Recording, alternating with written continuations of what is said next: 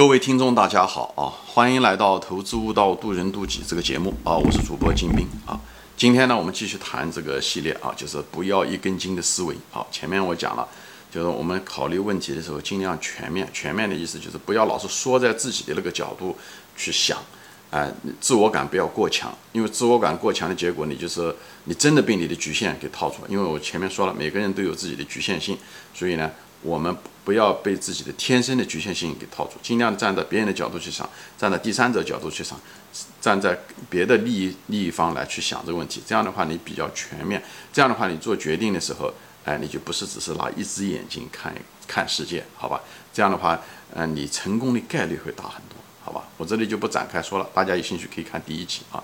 嗯，就是说，尽量的全面看利益，投资的时候无非就是利益和风险，对不对？看到利益一部分，对吧？你可能的收益，最主要是要看风险。你不知道的东西会一定让你亏钱，你亏钱的原因一定是你不知道的啊。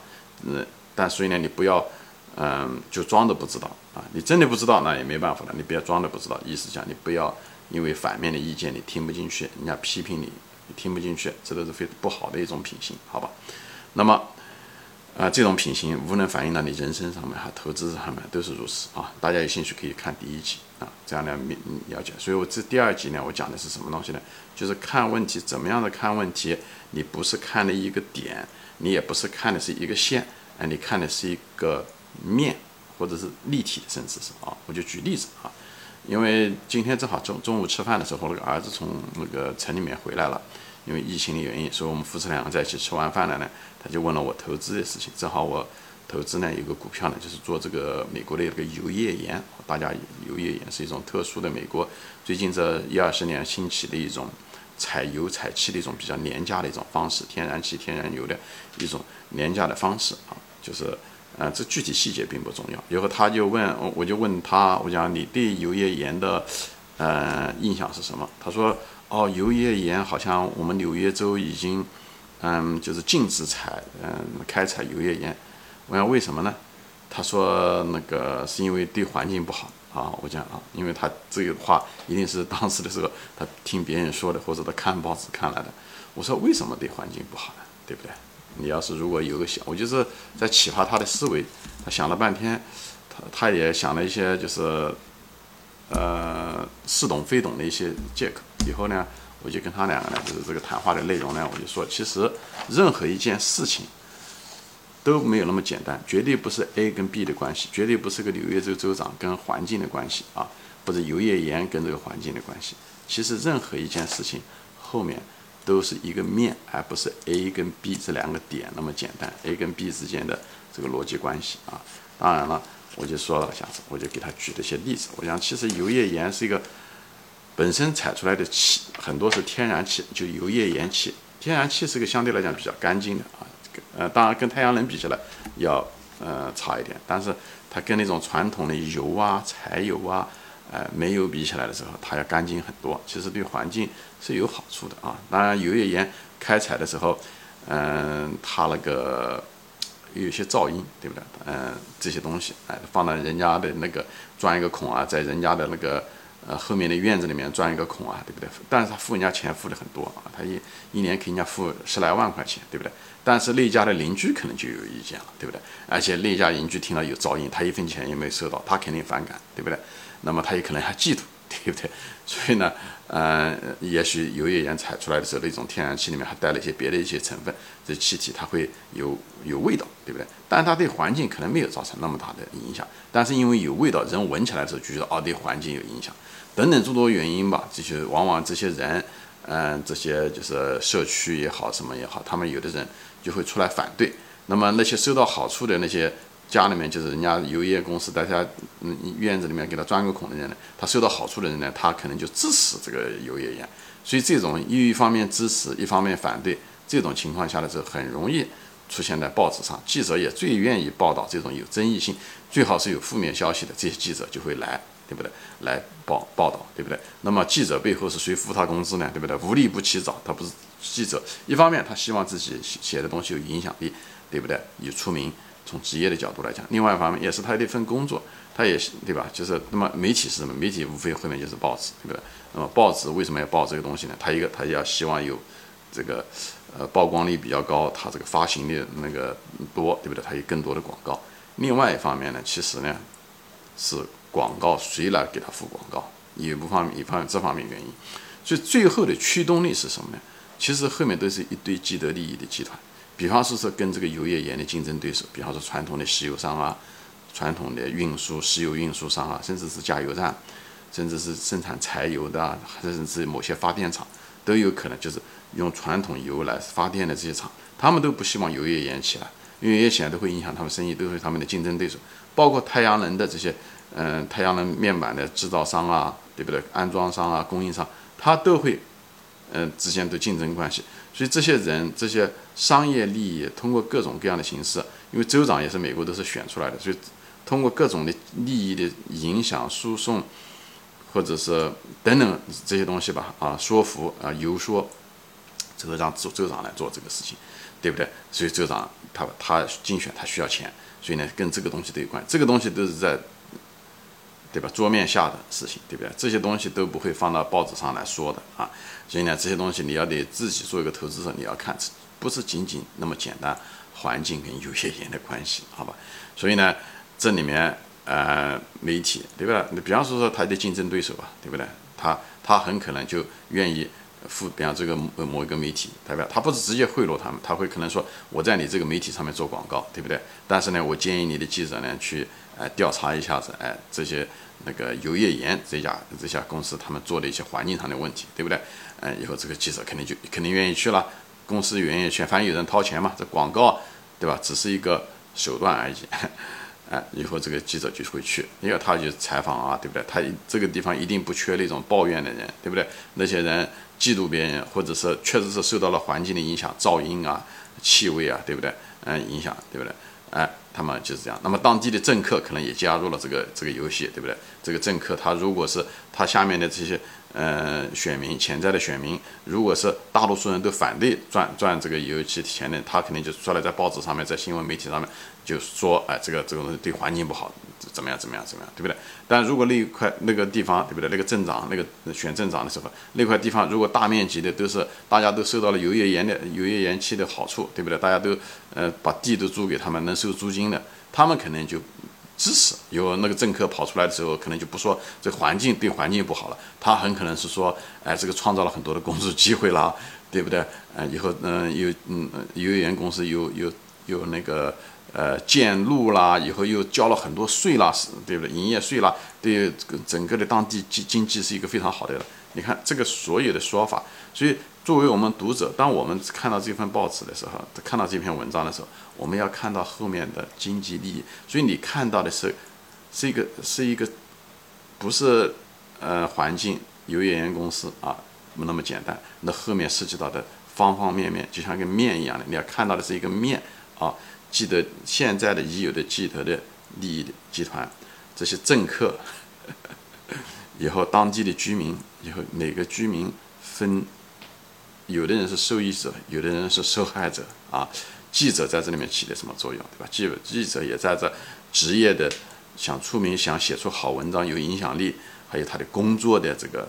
呃，对不对？还有他的那个老板等等这些东西的，在这利益中间也需要一个取得一个平衡啊。当然了，他也希望是职业操守上他要真实等等这些东西。你看，就后面就是包括后来什么呢？就是包括后来的这个一些非营盈利组织，比方环境组织，他来抗议。这些环境组织的人，其实这些虽然他是非盈利组织，但是这些人也需要花钱呢。这些组织需要花钱啊，雇人呢，或者是组织都要花钱。那钱怎么来呢？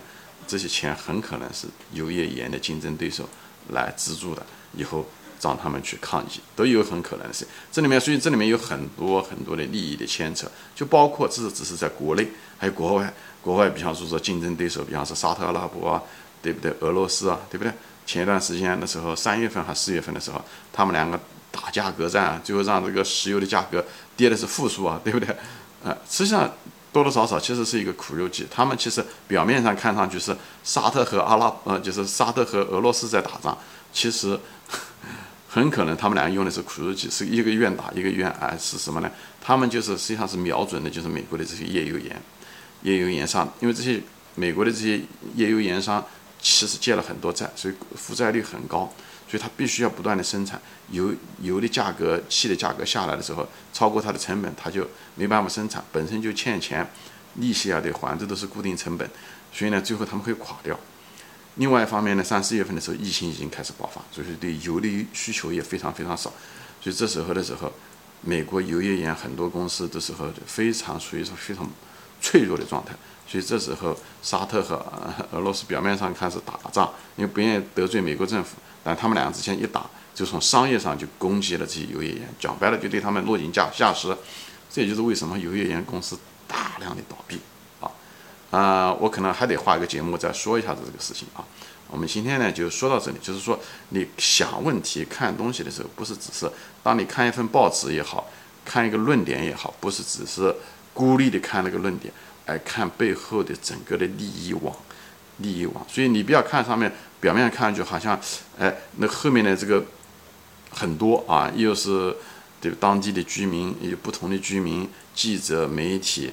政客既得利益，国外的竞争对手，你看上去很乱啊，这是必首先第一点是必须的，所以你得全面的看，而不是只是看一个点，甚至一个面都看的都都不够，要看的是一个面，这是一个网，这就是一种网，这个网是怎么形成的呢？它一个主线就是利益，没有别的，就是你从利益的角度去看，报社、报纸、媒体它的利益，媒体记者有记者的利益，政客有不同政客的利益，对不对？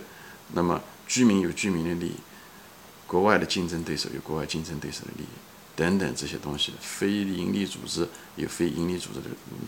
这样的话，你看东西的时候，就像我前面讲的，你要从不同人的角度去看，不要只是从自己的买股票的人角度去看这个问题的时候，你很多现象就变得有有一种解释性，至少你对这个世界的认知客观性更强。而不是那种主观性的，你就想发财，想买这个公司，想赚钱。一旦好消息来的时候，你就是欣喜若狂，买买了很高的价位。一旦嗯嗯股价跌的时候，你又觉得这公司会破产，等等这些东西又会止损，所谓的止损又仓皇而逃。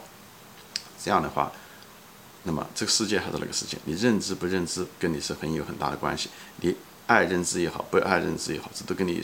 天大的关系，所以你必须要好好的去认知它，全面的、深刻的认知，不要只是看现象，要看本质。这当然需要积累啊，不是嗯一夜之间就可以学到的知识，但是你必须要朝那个方向去努力，形成那种思维方式。哎，看问题的时候，首先第一点要脱离自我，不要有那种自我感。所以我就说嘛，投资中你要从别人的角度去想。你一旦就比方说你跟一个人争论问题，比方说跟你的丈夫或者妻子吵架，你从他的角度去想，从从对方角度去想，一旦会想这个东西的时候，你在投资中可能涉涉及方面多多方面，但用的技巧是一样的。你从那个人角度去想，从个报社报纸的角度想，他会怎么样处理这个事情？他关心什么？他是不是把有些事情就过度扩大了，对不对？因为他报社的人喜欢为了收视率，他喜欢报道那种有争议性，特别是那种消极性的东西，所以往往消极性的东西被过度放大，因为老百姓、普通老百姓、读者他们喜欢听那些消极性的东西。说白了。啊，环境的不好啊，什么？你要说环境很好，他妈真没人多少人干，就你一说环境不好，反而看的人会多，这就是人性。所以这些东西，这个政客是怎么样反应的？政客是不是过度的夸张了？我前面讲了，对吧？有两种政客，一种政客他就他如果是他选民想要这种有戏言在这地方的时候，他就说能够创造就业机会啊，就是说呃创造税收，对不对？他如果他的选民讨厌这些东西的时候，他就会这个跟环境有关系，所以这个取舍。等等，那么政客的利益，他就是为了他的选民，所以他那里面嘴做政客嘴里面说出来的那些东西，并不是那么重要，好吧？就是你看东西、想东西的时候，而且政客有可能做出什么样的决定，你不要想哦，他会做出什么样的决定。